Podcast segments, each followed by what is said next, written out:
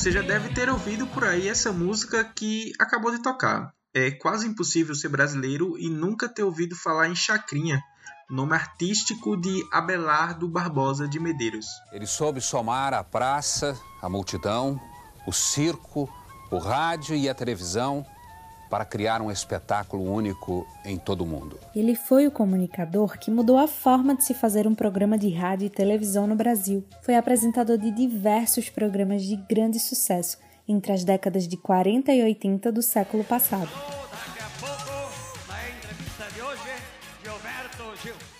Ele foi o autor da famosa frase, abre aspas, na televisão nada se cria, tudo se copia.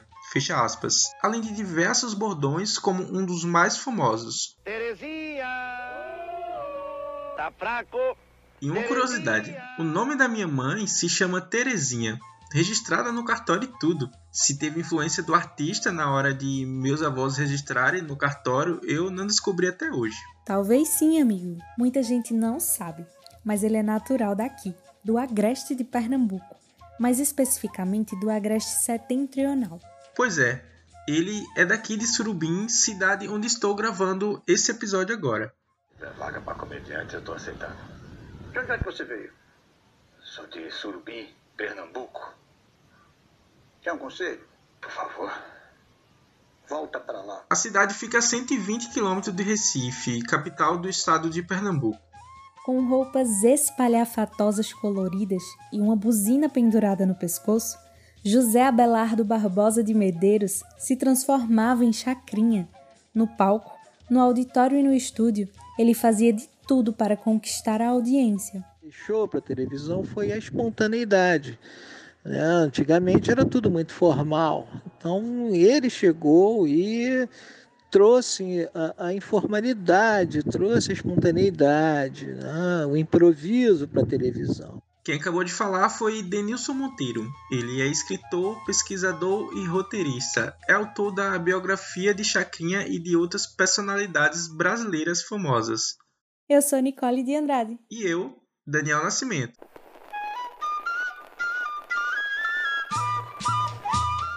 Este é o segundo episódio da temporada Gente do Agreste, do UmbuCast, um podcast narrativo para quem gosta de ouvir boas histórias. Nele, você vai conhecer um pouco da trajetória de Abelardo Barbosa de Medeiros, o Chacrinha.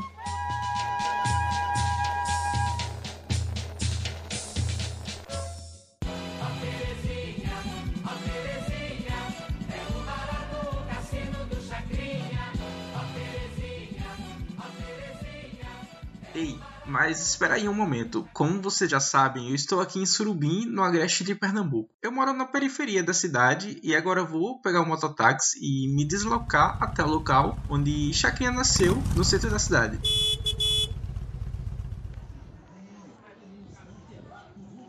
Oi, já estou aqui. Você está ouvindo esse barulho no fundo, né? Pois é, a pequena Surubim, quando Chacrinha nasceu em 30 de setembro de 1917, já não é tão pequena. Hoje tornou-se um dos maiores polos comerciais do interior de Pernambuco. Tem mais de 70 mil habitantes. Enfim, eu tô aqui no local em que ele nasceu, no centro da cidade, bem na esquina de uma avenida que fica ao lado de um monte de pontos comerciais.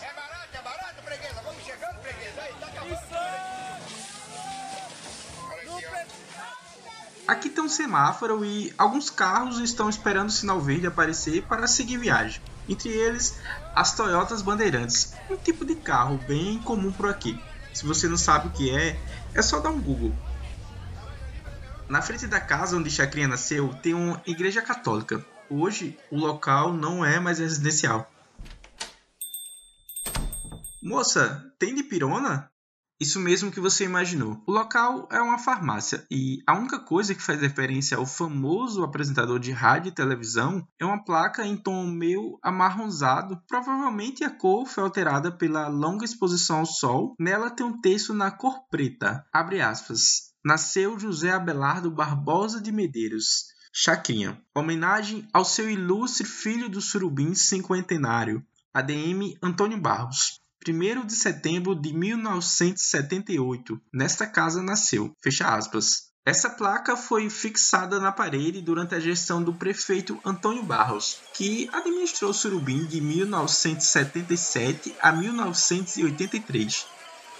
Ah, já esquecendo, aqui mesmo no local no qual ele nasceu, hoje também tem na frente um ponto de mototáxi. Agora que já expliquei para você como é hoje o lugar, volta para casa. Agora, vamos voltar ao passado para entender um pouco mais sobre o nosso artista.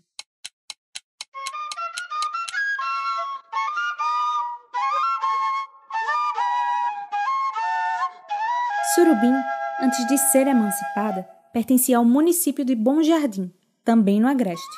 A cidade recebeu esse nome por causa de um boi, da fazenda de Lourenço Ramos da Costa, que morreu devorado por uma onça. Em 1864, Lourenço Ramos construiu uma capela dedicada a São José. Ao redor começou a surgir diversas casas. A diversão da pequena Surubim, no início do século XX, era a festa de São José. Ela movimentava toda a cidade com procissões, ladainhas, missas e barracas de comidas e bebidas. A capital da vaquejada ficava em festa. E claro, havia romances naquela cidadezinha interiorana. Entre os casais que surgiram, Antônio do Rego Medeiros e Aurélia Barbosa eram de classes sociais diferentes. Enquanto Antônio, como dizem por aí, não tinha um tostão no bolso, Aurélia era de família rica. No casamento, Antônio não tinha nem sequer dinheiro para comprar roupa. Na cerimônia, apenas a família da noiva compareceu. Eles tiveram uma vida difícil. Antônio trabalhava como mascate vendendo de porta em porta material de armarinhos para as mulheres da cidade. Mas a vida deles não foi só tristezas. Às 17 horas do dia 30 de setembro de 1917, nasceu José Abelardo Barbosa de Medeiros. A vizinhança e o médico chegaram a pensar que Aurélia iria falecer no parto. Com seis meses de vida, os pais dele decidiram tentar a vida em outra cidade e foram para Caruaru, a maior da região agreste. Dentro de um cesto de palha, amarrado nas costas de um jegue, a criança enfrentou, junto com os pais a pé, os 80 quilômetros de terra até a capital do forró. Mas, mesmo assim, com a mudança da família para tentar novas oportunidades, o nosso artista não teve uma infância muito fácil. Bem, o Chacrinha tinha uma frase que ele dizia que era a seguinte: A minha infância foi ruim, mas a juventude pior. Ele tinha quatro irmãos, e pai e mãe, né? Dona Aurélia e o Antônio Medeiros. É, era uma vida sacrificada, era difícil. O Antônio Medeiros era, no início, caixeiro viajante, depois ele tinha um caminhão dois caminhões, aliás, fazia transporte de algodão. E mais tarde ele resolveu vender os caminhões e montar um estabelecimento, um armarinho, mas as coisas não foram dando certo. Ele também acabou sucumbindo ao alcoolismo e a família passou por necessidades, era uma coisa complicada. Novamente, Denilson Monteiro, autor de Chacrinha, a biografia, fala sobre o nosso artista. O livro é, inclusive, uma das referências bibliográficas para a escrita do roteiro deste podcast. Chacrinha, na infância, já demonstrava ser uma pessoa muito talentosa para a arte. Aos 10 anos de idade, quando estava morando em Campina Grande, que fica na Paraíba, estado vizinho de Pernambuco, participou de uma peça infantil. Isso ocorreu em um pequeno teatro da cidade. Nela, ele fez de tudo um pouco. Foi bilheteiro, diretor, ator e locutor contou piadas e divertiu todo mundo. Ele já demonstrava ser uma criança prodígio.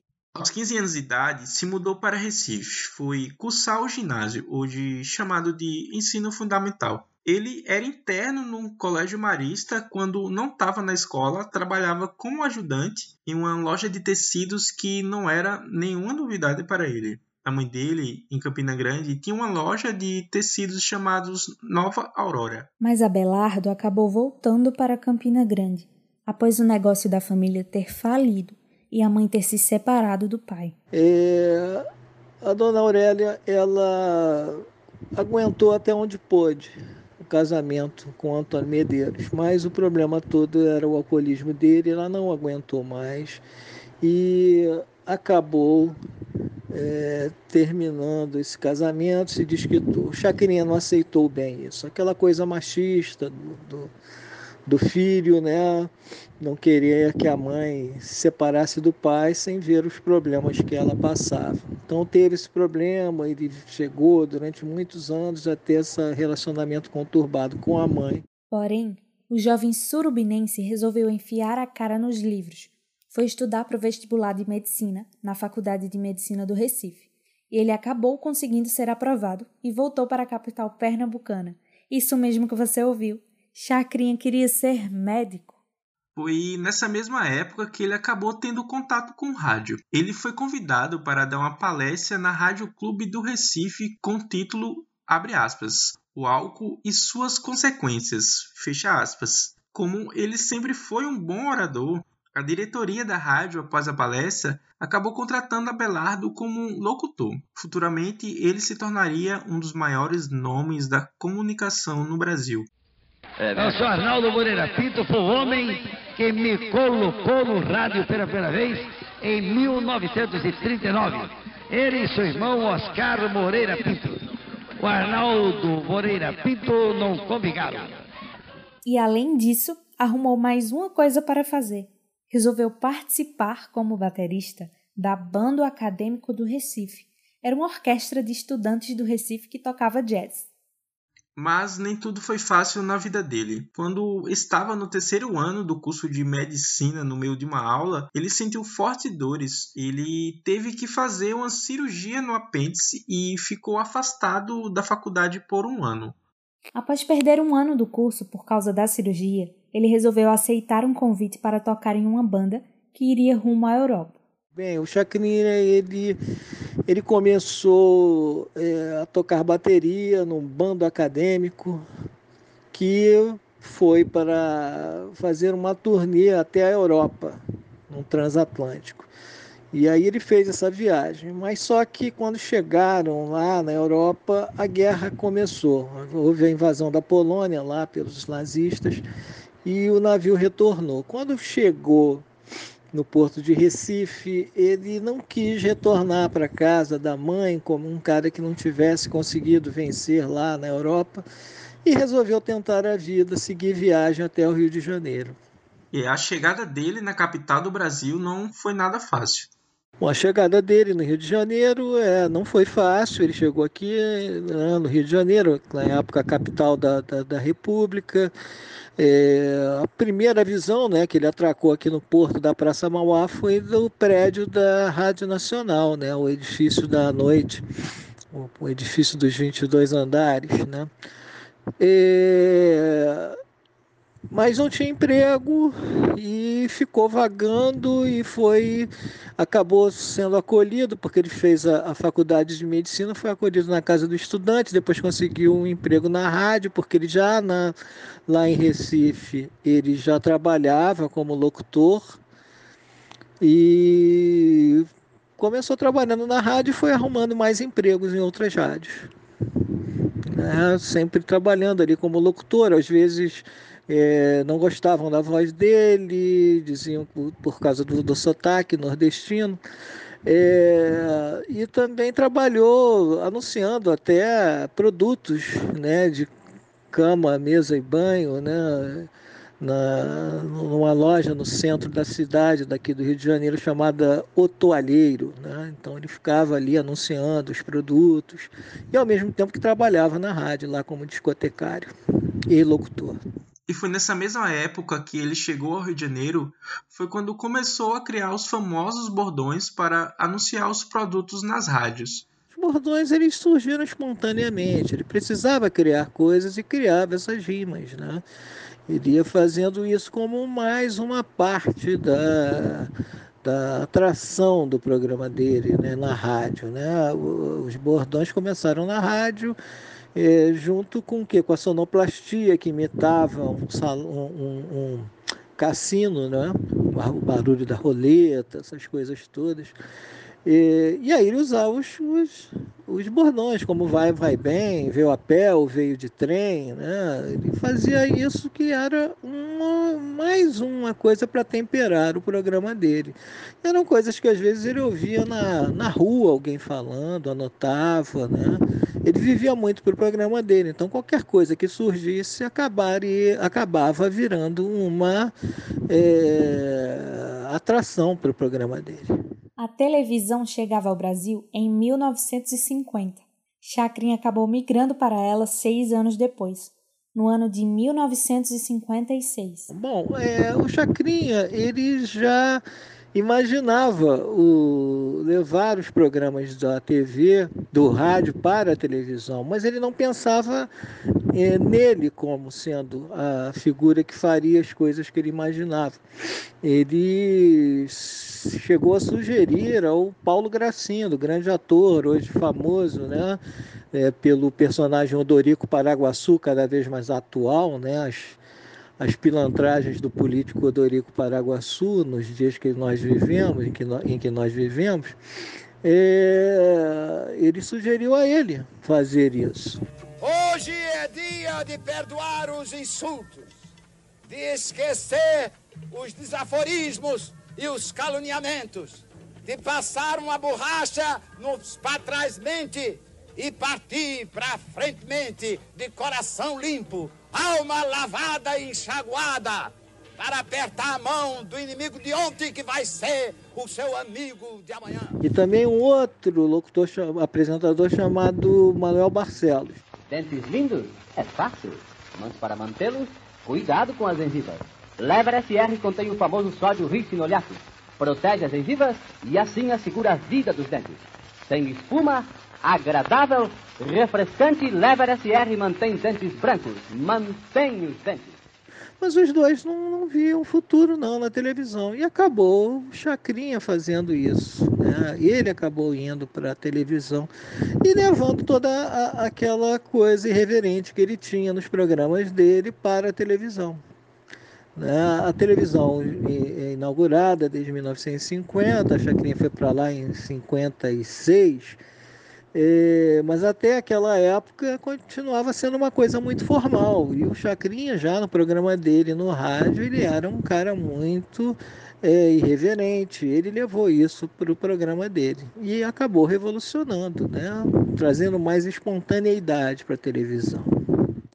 Na estreia dele na TV Tupi, acabou apresentando quatro programas: Festa no Arraial, Musical Selo de Ouro, Sucesso Mocambo e Clube da Camaradagem. Ele também lançou um programa infantil chamado Rancho Alegre. Com todo sucesso, ele começou a apresentar a discoteca do Chacrinha. Mas não demorou muito para ele ser desejado pela maior emissora do país. Em 1967, ele vai para a Rede Globo apresentar a discoteca do Chacrinha, às quartas-feiras. Além dele, também ficou com a apresentação do programa Buzina do Chacrinha aos domingos. Me alucina. É hora, é hora, é hora, é hora da buzina, um programa que acaba quando termina programa. Além de ser conhecido pela irreverência nas roupas, Chacrinha tem um grande carisma como apresentador nos programas deles. Foram revelados grandes nomes da música brasileira, como foi o caso de Roberto Carlos, Clara Nunes, Paulo Sérgio, Raul Seixas e Perla, entre muitos outros. Melhor calor da tarde de hoje. Vamos chamar o senhor Humberto. Seu Humberto, boa tarde. Fala aí. Boa tarde. Boa tarde. Tudo bem? Tudo bem. É a primeira vez ou a segunda vez? E também não poderíamos esquecer das assistentes de palco do Chacrinha, que ficaram conhecidas como as Chacretes. Elas marcaram a época, assim como o apresentador. Rita Cadillac, por exemplo, foi uma das mais de 500 mulheres que trabalharam com ele como chacrete. Mas se você pensa que ele passou o resto da carreira dele na Rede Globo, tá enganado. Estava na Rede Globo, era líder de audiência e devido a divergências com o Boni para cumprir a grade, né? Boni era empresário, publicitário e o todo-poderoso da TV Globo. É o pai do Boninho, aquele diretor famoso de vários programas da Rede Globo, como reality show Big Brother Brasil de, de, horário ali da programação, ele deixava o programa dele passar do horário e ficava uma coisa ali de um cabo de guerra com Boni, que queria manter a coisa ali é, respeitando o horário e um dia Boni cortou o programa dele para poder passar o filme que estava programado para o horário e ali ele resolveu se demitir e passou por muitas dificuldades, porque ele estava na Globo, com, com, com tudo organizadinho, e foi para a televisão Tupi, que passava por uma enorme crise, não tinha dinheiro para pagar funcionários, não tinha dinheiro para figurinos,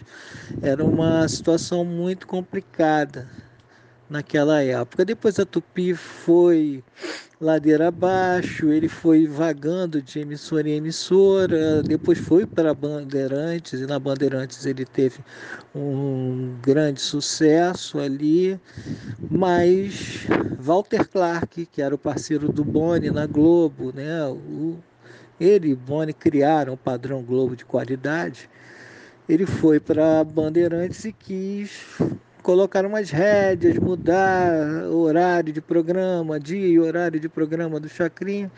Eles entraram em crise também, né? brigaram. Outra polêmica da carreira do surubinense foi a censura imposta pelo regime militar. A censura atrapalhou demais a vida dele porque é, eram colocados agentes ali, censores, para ver os maiores das, das trajes, das chacretes e queriam proibir a, as coisas, as atrações que ele levava, queriam suspender o programa. Isso foi muito complicado para ele. Agora, deixando a trajetória profissional dele um pouco de lado, vamos contar para você um pouco mais sobre a vida familiar dele. Ele foi casado com Florinda Barbosa, o grande amor da vida dele, que faleceu aos 99 anos em outubro do ano passado, mas antes deste casamento ele se envolveu com outra mulher. Ele teve relacionamento com uma mulher durante um período até que é, mais tarde daria até um, uma certa dor de cabeça para ele, né? não foi nenhuma aventura extraconjugal que ele teve, mas essa mulher se meteu num, num caso em que um amante dela agrediu e quando foram na casa dela encontraram uma foto que ela tinha autografada pelo Chacrinha, pelo Abelardo ainda na época que ele era solteiro. Nessa época ele já era casado com Florinda. Né? Ele conheceu Florinda porque a dona Aurélia veio para o Rio de Janeiro depois também, montou uma pensão e a Florinda ela era uma das é, freguesas da pensão da dona, da, da dona Florinda. E conheceu Chacrinha, ele se apaixonou por ela, né? E casou e até a, a morte dele, ele é, teve ela como grande amor da vida dele. Outros amores da vida dele foram os três filhos, Jorge, Leleco Barbosa e José Renato. Jaqueline estava muito bem com os filhos, os gêmeos, né? Leleco e Nanato, né? José é, Aurélio e José Renato, né? Você veja o, o, o, relacionamento dele né, com a mãe. Né? Ele deu o nome de José Aurélio, a mãe era Aurélia. Então, era uma homenagem que ele fazia à mãe. E o mais velho, né, o Jorge Abelardo. Eles trabalhavam com ele, trabalhavam com o pai, depois que eles foram ficando mais velhos. E a, a vida do, do, do Chacrinha os filhos eram tudo para ele, a família era tudo para ele, tudo. Ele era obcecado pelo programa dele, mas a obsessão maior dele era sempre essa: tá, estar trabalhando para proporcionar uma vida né, boa para a família dele. Tanto é que quando o. É, o Nanato sofreu o acidente que deixou paraplégico, ele moveu céus e terras para tentar né, recuperar o filho ou dar uma condição de vida melhor para o filho. É, Nanato era cotado para ser o sucessor dele, não sucessor, mas o, a pessoa que ia tomar conta das coisas. Acabou esse papel ficando com o Leleco. Embora Jorge Abelardo também participou muito da vida do, do, do pai dos programas. Né? Infelizmente, Jorge, o filho mais velho de Chacrinha em Florinda, foi uma das vítimas do coronavírus. Ele morreu aos 72 anos de idade em setembro de 2020. José Renato, mais conhecido como Nanato Barbosa, sofreu um acidente de carro e já faleceu em 2014. Já Leleco Barbosa é atualmente produtor e apresentador de televisão. Mas enquanto você ouve esse episódio, talvez tenha se perguntado: Chacrinha voltou na cidade natal dele? Sim, ele voltou em Surubim duas vezes, a convite dos então prefeitos, Antônio Barros e José Arruda. Eles trouxeram a caravana de Chacrinha para a capital da vaquejada. A caravana era o programa itinerante dele, que rodava o Brasil inteiro, desde a época em que saiu da Globo, no início dos anos 70. É do Chacrinha, a terra dele, e vai ter ao fim. Viva o Carnaval de Sorvete!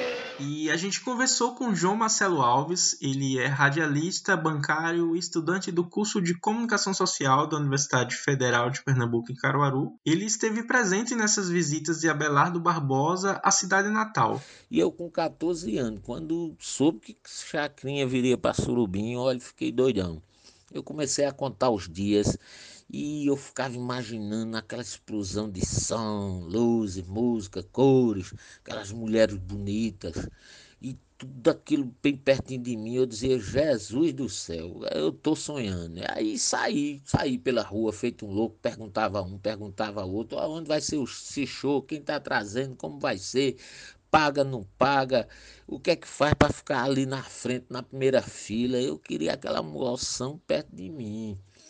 Mas eu lembro que quando estava chegando assim a proximidade do dia do show, a patrocinadora que era a Aviação Itapemirim, uma, uma empresa de ônibus que tinha ônibus para o Rio e para São Paulo, tinha um escritório aqui em Surubim, chegou a desfilar com muitos ônibus. Eu nunca vi tanto ônibus é, juntos na minha vida, desfilando aqui pelas ruas de Surubim, aqueles ônibus amarelos. E aí houve uma promoção que era uma distribuição de umas camisas alusivas ao evento. Meus amigos, eu quase morri pisoteado no meio da multidão. Mas eu consegui, consegui uma camisa, aquela camisa toda amarela, tinha uma gola assim com um detalhe marrom, a figura de Chacrinha, o nome Cassino do Chacrinha e o show. Poxa, gente, quase que eu não durmo no dia anterior ao show. O show foi à noite. Eu lembro que eu fui lá para o mercado, por trás do mercado aqui de farinha de surubim, logo cedo. Fiquei ali debaixo do palco. Eu era um dos primeiros para estar tá ali. Eu lembro quando o velho guerreiro entrou, entrou gritando, contagiando. Ele depois saudou o público. Aí subiu o prefeito, se eu não me engano, foi seu Antônio Barros. Acho que na época Surubim estava completando 50 anos, era um evento assim. E Chacrinha falou de seu orgulho. E depois começou o show de calouro. Mas olha, foi uma festa enorme em Surubim. Atraiu muita gente de cidades vizinhas. Olha, foi um evento marcante. O Conde de Surubim voltou à cidade pela última vez em 1985 para um carnaval na cidade. Em 1985, Chacrinha volta pela última vez a Surubim, cidade onde nasceu.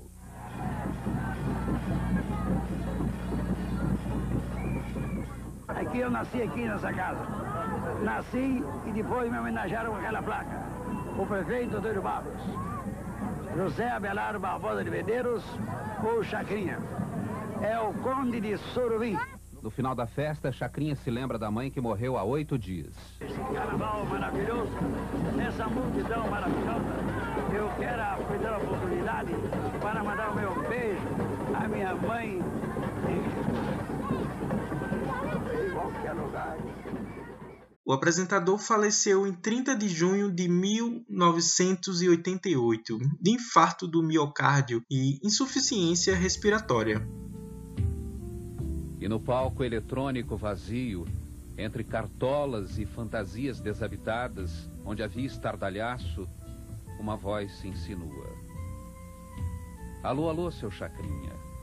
Aquele abraço. Sim, o palhaço se foi, mas o circo continua. Aqui em Surubim, na época, o prefeito José Arruda decretou três dias de luto e todas as lojas foram fechadas. Na casa dos tios Lourdes e Sebastião Barbosa, que ele se hospedava todas as vezes que visitava a cidade. Eles, mais que qualquer um na cidade, sentiram a morte do Chacrinha. E como é que ele era, o gênio dele, quando ele era menino aqui em Surubim? Alegre, satisfeito.